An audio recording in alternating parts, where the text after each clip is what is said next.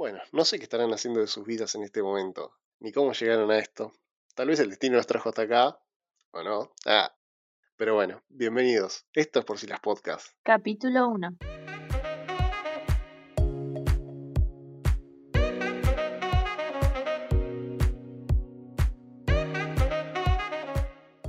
Bueno, bienvenidos. Yo soy Juli Y yo soy Emi. Y bueno, hoy vamos a estar hablando del destino y las coincidencias del destino. Eh, así que bueno, vamos a empezar contando eh, cómo llegamos a hacer este podcast, que fue de una manera medio rara. Claro, pero primero tendríamos que contar cómo nos conocimos. Bueno, no sé si rara. ¿Dónde nos conocimos y qué nos llevó a hacer este podcast? Sí, sí, bueno, eh, nosotros nos conocimos hace cinco años, creo que fue. Eh, sí, más o menos, sí, creo que 2015 fue que empezamos en la UPSO. Claro, eh, en- estudiamos lo mismo, estudiamos eh, la Tecnicatura en Emprendimientos Audiovisuales en la UPSO. Y, y nada, Y por eh, cosas del destino nos tocó hacer grupo juntos también. Claro, Así que ya empezamos a trabajar ahí juntos. claro, entonces siempre Hicimos cosas, hacíamos, cosas extrañas. claro, cosas creativas audiovisuales. Y sinceramente no me acuerdo mucho de esa época porque no tengo memoria casi. Pero sí, no sé, jodíamos, la pasábamos bien. Sí, yo me acuerdo poco porque tampoco es que grabamos muchas cosas. Claro, ¿no? Me acuerdo de haber grabado dos o tres cosas como mucho y no más. Bueno, y pasaron cinco años, se pasó volando el tiempo y nada, Emi había dejado la En carrera. los cuales, en los cuales no nos hablamos más No, no hablamos más. directamente. Claro, estuvimos como tres años así sin saber nada el uno del otro. Más o menos, sí. Porque yo dejé y como que desaparecí. Claro. Nada, el año pasado volvimos a hablarnos y justo eh, hablando así, Emi me contó que quería hacer un podcast y me reentusiasmó su idea y además yo ya venía pensando en hacer un podcast, pero no tenía con quién. Tampoco se lo dije a nadie, pero sabía que nadie de mi entorno se iba a copar, entonces como que nada, era un sueño que tenía ahí escondido. Así que cuando me dijiste eso, como que dije, qué copado. Y me acuerdo que vos tu idea era hacerlo con un amigo tuyo y me habías dicho que yo iba a ser invitada.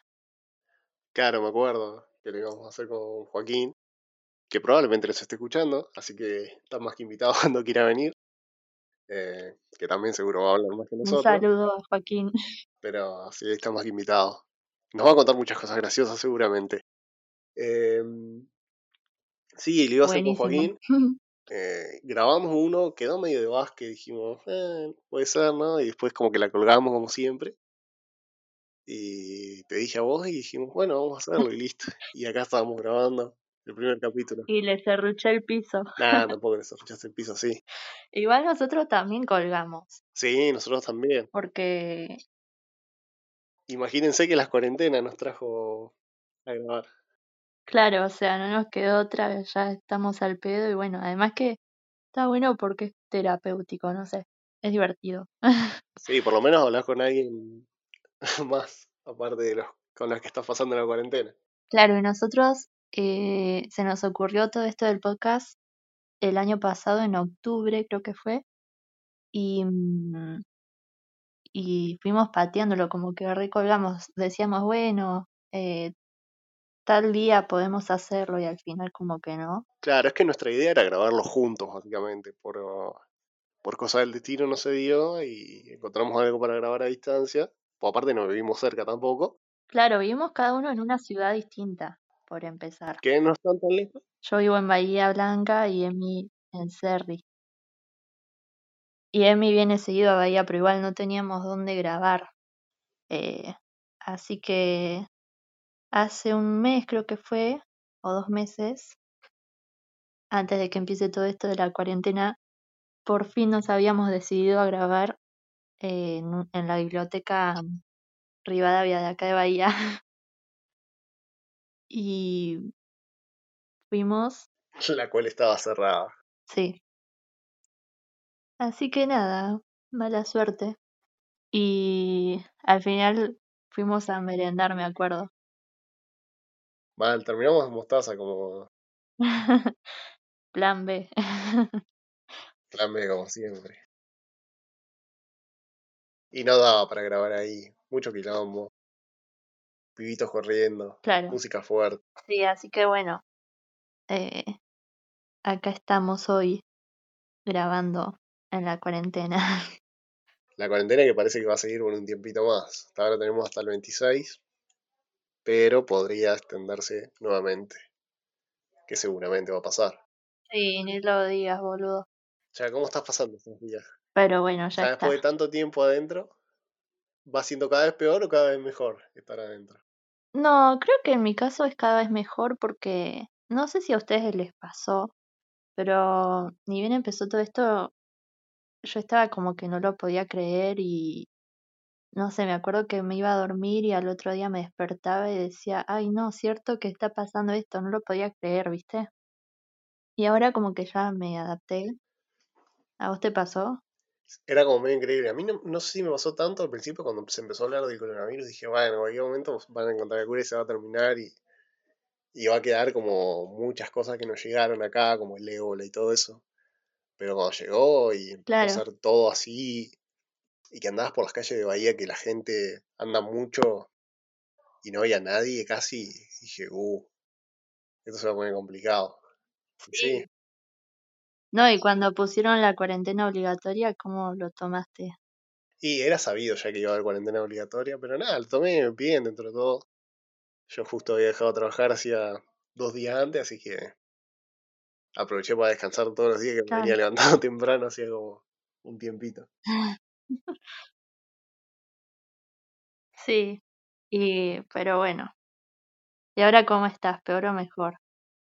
No, estoy dentro de todo bien. A veces no nos aguantamos en casa, pero como cada cual tiene su espacio y se va a distraerse. Claro. Sí, cada día es distinto, pero bueno. Sí, son todos los días distintos. Por ahí hay días que estás mejor, hay días que estás peor. Por ahí hay días que querés estar Claro. solo en tu pieza encerrado y viendo Netflix o jugando a algo, y hay días que, bueno, te vas juntás con tu familia, bajas el Monopoly. Claro, te relacionas más con tu familia. Si no, ni hablas, ¿viste? Claro, te pones a buscar fotos viejas de chiquito. Ah, claro, también. Recuerdas el pasado. Bueno, cuen- Claro. Bueno, no sé si les pasará a ustedes lo mismo, pero así vamos pasando la cuarentena un poquito más fácil.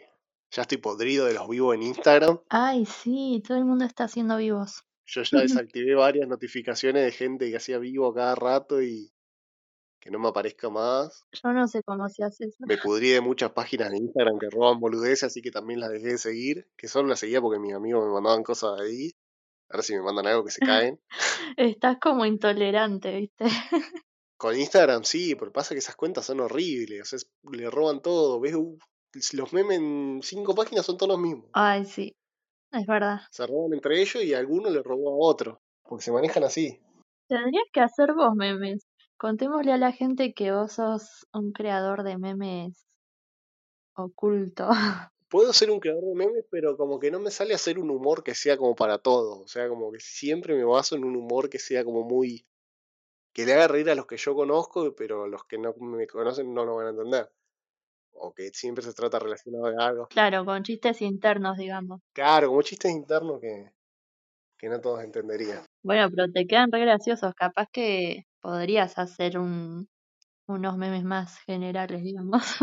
Claro, es que igual no se me vienen las ideas de hacer memes. O sea, los pocos que hice dije, uh, estaban buenos. No todos, pero la mayoría sí. Sí, tuve un momento cuando aprendí a usar Photoshop, eh, a mis amigos los pudrí de hacer memes de ellos. Pobres. Eh, yo los compadezco. Es más, hasta llegué a hacerle videos musicales con meme y audios. Re piola igual. Siempre te quedan copados. Sí, igual eran, eran pedorrísimos. Bueno, en los comentarios siempre había alguno que ponía, no, que acabo de ver, o cosas así. Es que sí, algunos eran re bizarros mal. Pero yo, yo los, los sigo viendo y me cago de risa. Sí. En cualquier momento uno tuyo, Juli. Ay, no.